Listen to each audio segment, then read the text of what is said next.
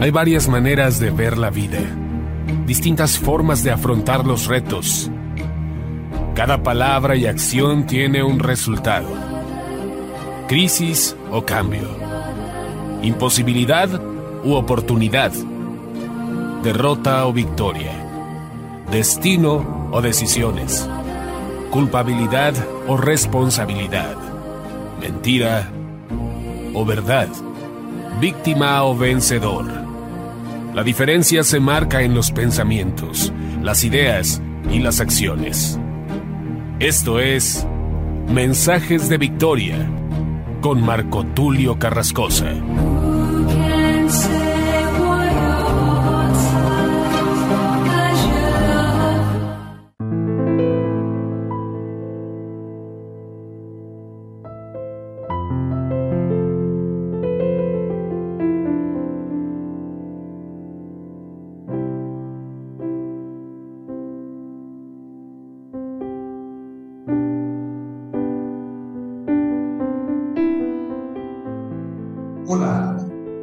Hermanos y amigos, qué gusto saludarles a través del Día Nacional de Oración por México.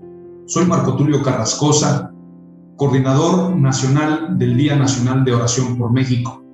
Me siento muy honrado de poder colaborar muy de cerca y de disfrutar de la amistad del pastor Benjamín Lomelí, presidente fundador del Día Nacional de Oración por México. Hoy, todo el país, los 32 estados de la República, se han reunido para orar por esta bella nación. Pero además nos acompañan pastores y líderes de diferentes naciones, de Colombia, de Argentina, de Estados Unidos y de diferentes países que han visitado México en diferentes ocasiones y que saben que hay una palabra profética para este país. De México se ha de levantar el gran avivamiento para las naciones. Y esto ha motivado a la iglesia mexicana durante muchos años. Agradezco ampliamente a los pastores y evangelistas que nos compartieron una palabra a través de este programa especial y es muy especial para nosotros poder recibir un mensaje de amigos que están conectados con México todos los pastores y evangelistas que participan en este programa especial nos han compartido un mensaje poderoso. Y quiero compartir para ustedes también un mensaje poderoso de la palabra de Dios, porque en estos últimos días Dios ha puesto una carga y sobre todo ha puesto en mi corazón el orar con un propósito especial y quiero transmitirlo para los diferentes pastores, líderes y toda la iglesia que está siendo parte de este Día Nacional de Oración por México. La oración es clave para el avivamiento, pero esta vez hemos entendido que el arrepentimiento también es clave. La oración y el arrepentimiento son la clave del avivamiento. Oración sin arrepentimiento son vanas palabras. Arrepentimiento sin oración simplemente no es la fórmula correcta para poder lograr el resultado. Necesitamos orar, necesitamos arrepentirnos, clamar a Dios y Él responderá. En el libro del profeta Joel encontramos precisamente ese pasaje que dice, salga de su cámara el novio y de su tálamo la novia. Entre la entrada y el altar lloren los sacerdotes, ministros de Jehová, y digan, perdona, oh Jehová, a tu pueblo no desprecies para siempre tu heredad. Esta es la antesala al gran avivamiento del capítulo 2 que dice, en los postreros días derramaré de mi espíritu sobre toda carne. Vuestros hijos y vuestras hijas profetizarán. Vuestros jóvenes verán visiones. Los ancianos soñarán sueños. Pero la antesala a ese gran avivamiento es el arrepentimiento. La escritura dice en muchos pasajes que si nosotros lo buscamos de todo el corazón, lo encontraremos. Pero ahora, en estos tiempos de oscurantismo, en estos tiempos donde las falsas doctrinas se han posicionado dentro de los templos, dentro de las iglesias, a lo malo se le llama bueno a lo bueno malo. A los que predican la verdad se les persigue. A los que predican la mentira se les reconoce. Exactamente como sucedía en el tiempo de Jesús. Jesús confrontó a los falsos maestros, a los falsos escribas, a los mentirosos que en aquel tiempo tenían controlada la religión, tenían controlado lo que sucedía en el ámbito religioso de la época. Y Jesús confrontó a estos perversos y los llamó generación de víboras, con el propósito de traer un despertar.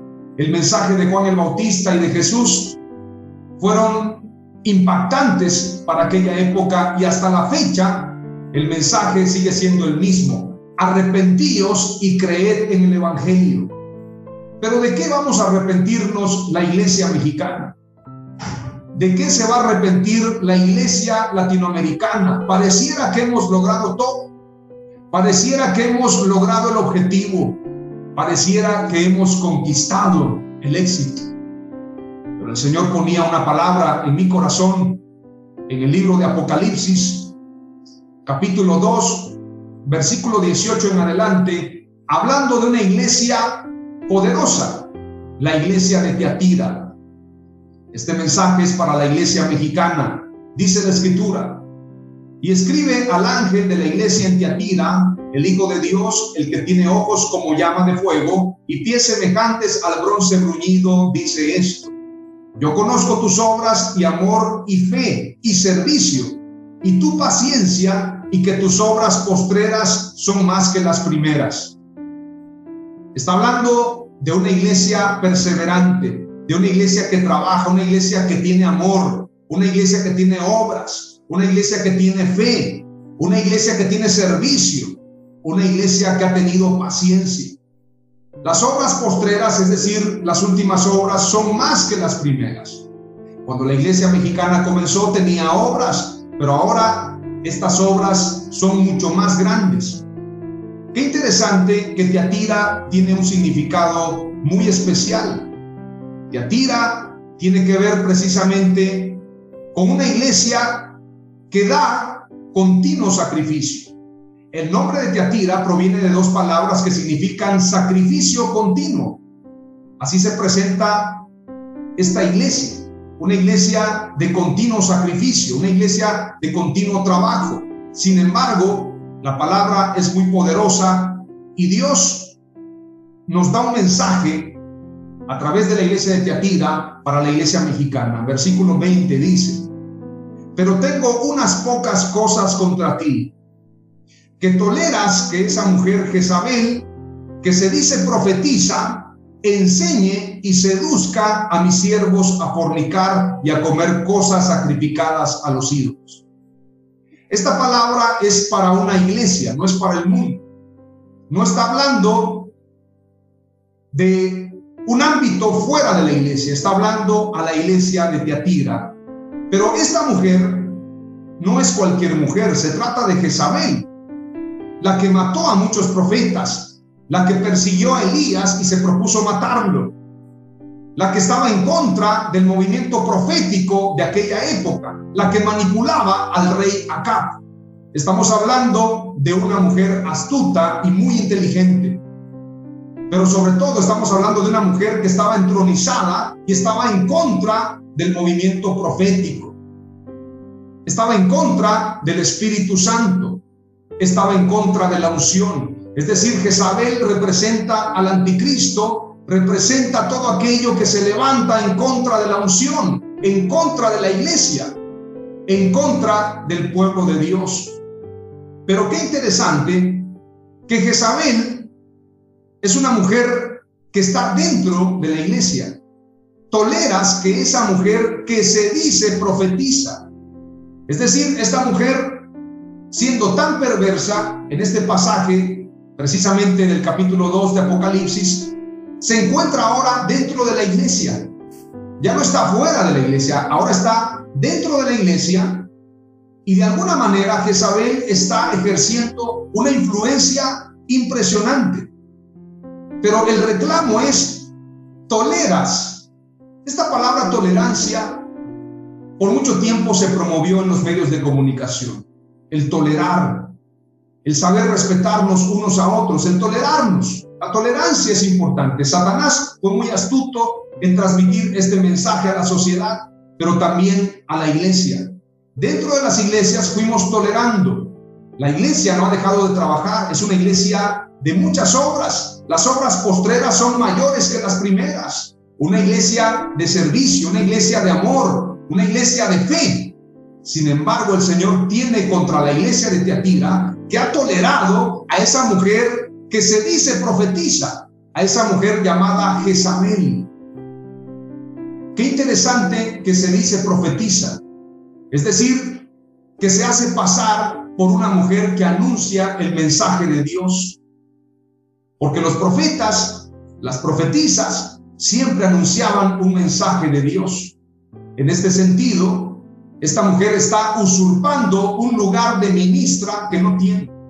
Pero el Señor Jesús habla claramente y le dice,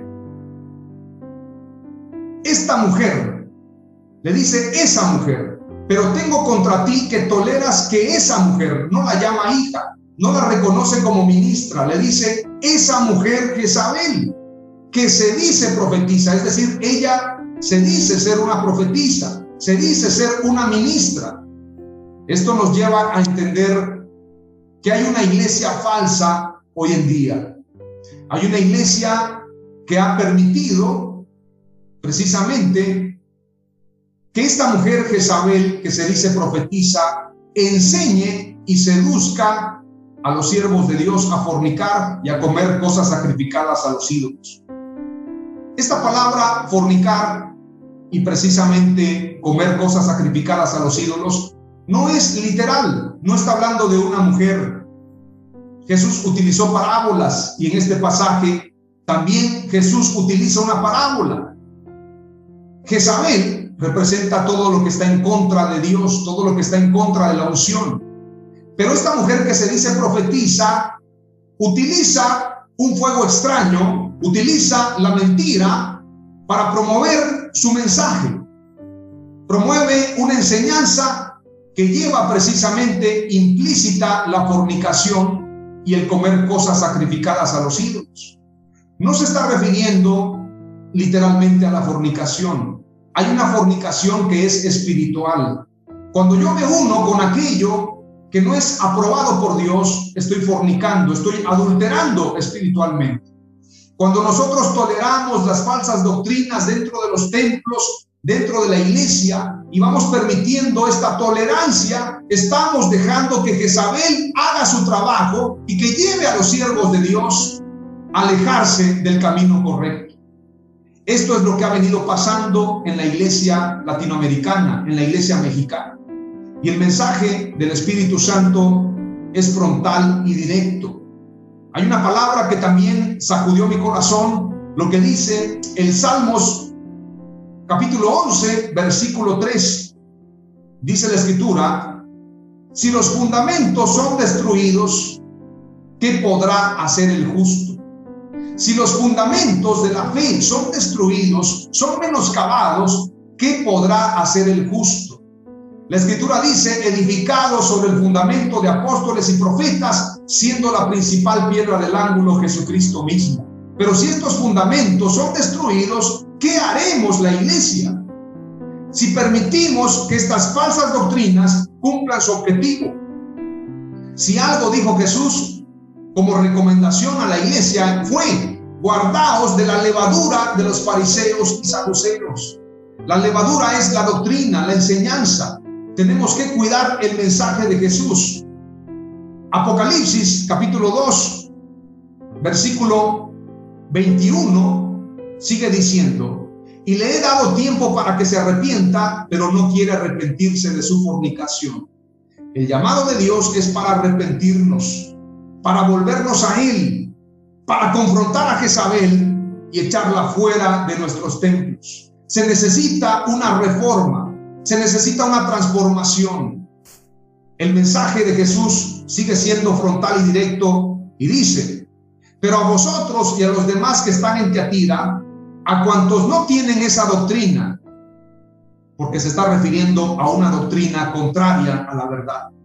Y no han conocido lo que ellos llaman las profundidades de Satanás. Yo os digo, no os impondré otra carga, pero lo que tenéis, retenedlo hasta que yo venga. Jesús dijo, enseñándoles que guarden todas las cosas que os he mandado. Tenemos que guardar su palabra, tenemos que preservar la escritura, tenemos que conservar los fundamentos, porque si son destruidos, ¿qué haremos como iglesia? ¿Dónde quedará el avivamiento si los fundamentos son destruidos? Jesús dice más adelante, al que venciere y guardare mis obras hasta el fin, yo le daré autoridad sobre las naciones.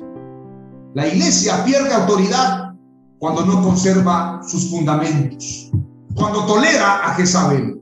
La única manera que la iglesia tenga autoridad es defendiendo los fundamentos y guardando la palabra de fe. Te comparto otra palabra rápidamente de Ezequiel capítulo 22, versículo 23 en adelante, y esta es una palabra de exhortación para la iglesia mexicana, para que entendamos este tiempo.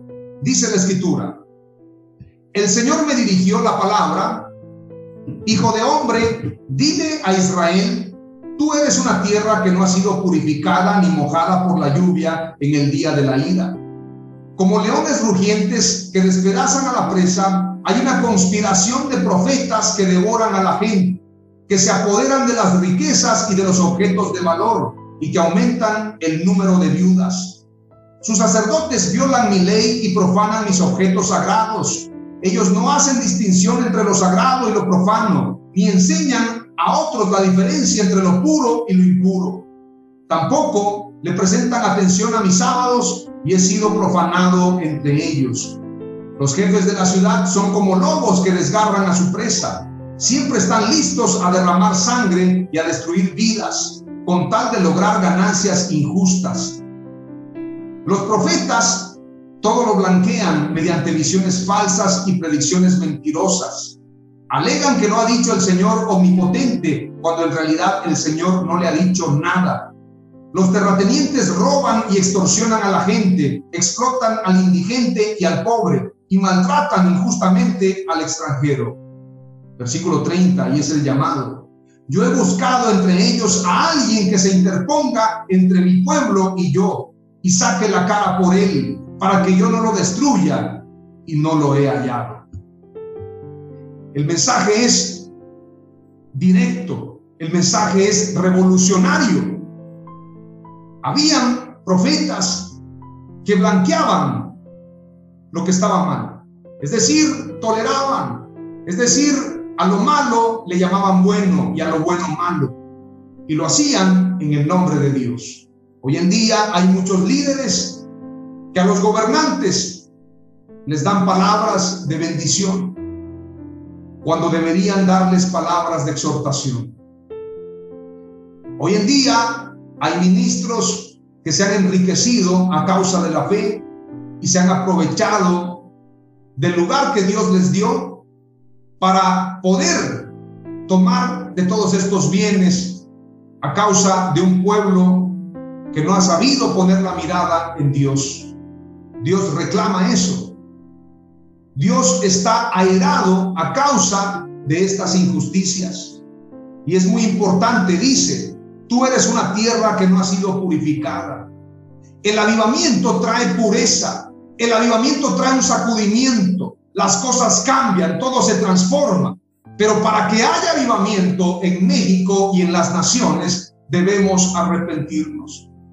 Y la palabra es para que dejemos de tolerar a Jezabel, para que confrontemos la mentira, para que nos pongamos en la brecha a causa de la nación mexicana. Porque Dios está a las puertas haciendo el llamado. México necesitamos cambiar. Iglesia, necesitamos buscar el rostro de Dios. Necesitamos confrontar las falsas doctrinas, las mentiras que se promueven como si fueran verdades. Es un tiempo de reforma, es un tiempo de transformación. Cuando hay avivamiento, hay un hambre y sed de la palabra de Dios. Pero para que ese avivamiento venga a México, debemos arrepentirnos y tomar la decisión, como un día dijo Elías, ya dejen de claudicar en dos pensamientos. Si Baal es Dios, que responda con fuego. Pero si nosotros tenemos al Dios verdadero, Él ha de respondernos. La oración es clave. Oraremos para que Dios traiga avivamiento en medio de este arrepentimiento, en medio de esta confrontación con la maldad y que el Espíritu Santo nos bautice con su Espíritu Santo y fuego. Que Dios bendiga a México, que Dios bendiga a la iglesia, que Dios bendiga a todos aquellos que están conectados a través de esta transmisión y que podamos ser parte de este gran avivamiento. Bendiciones. Hasta pronto.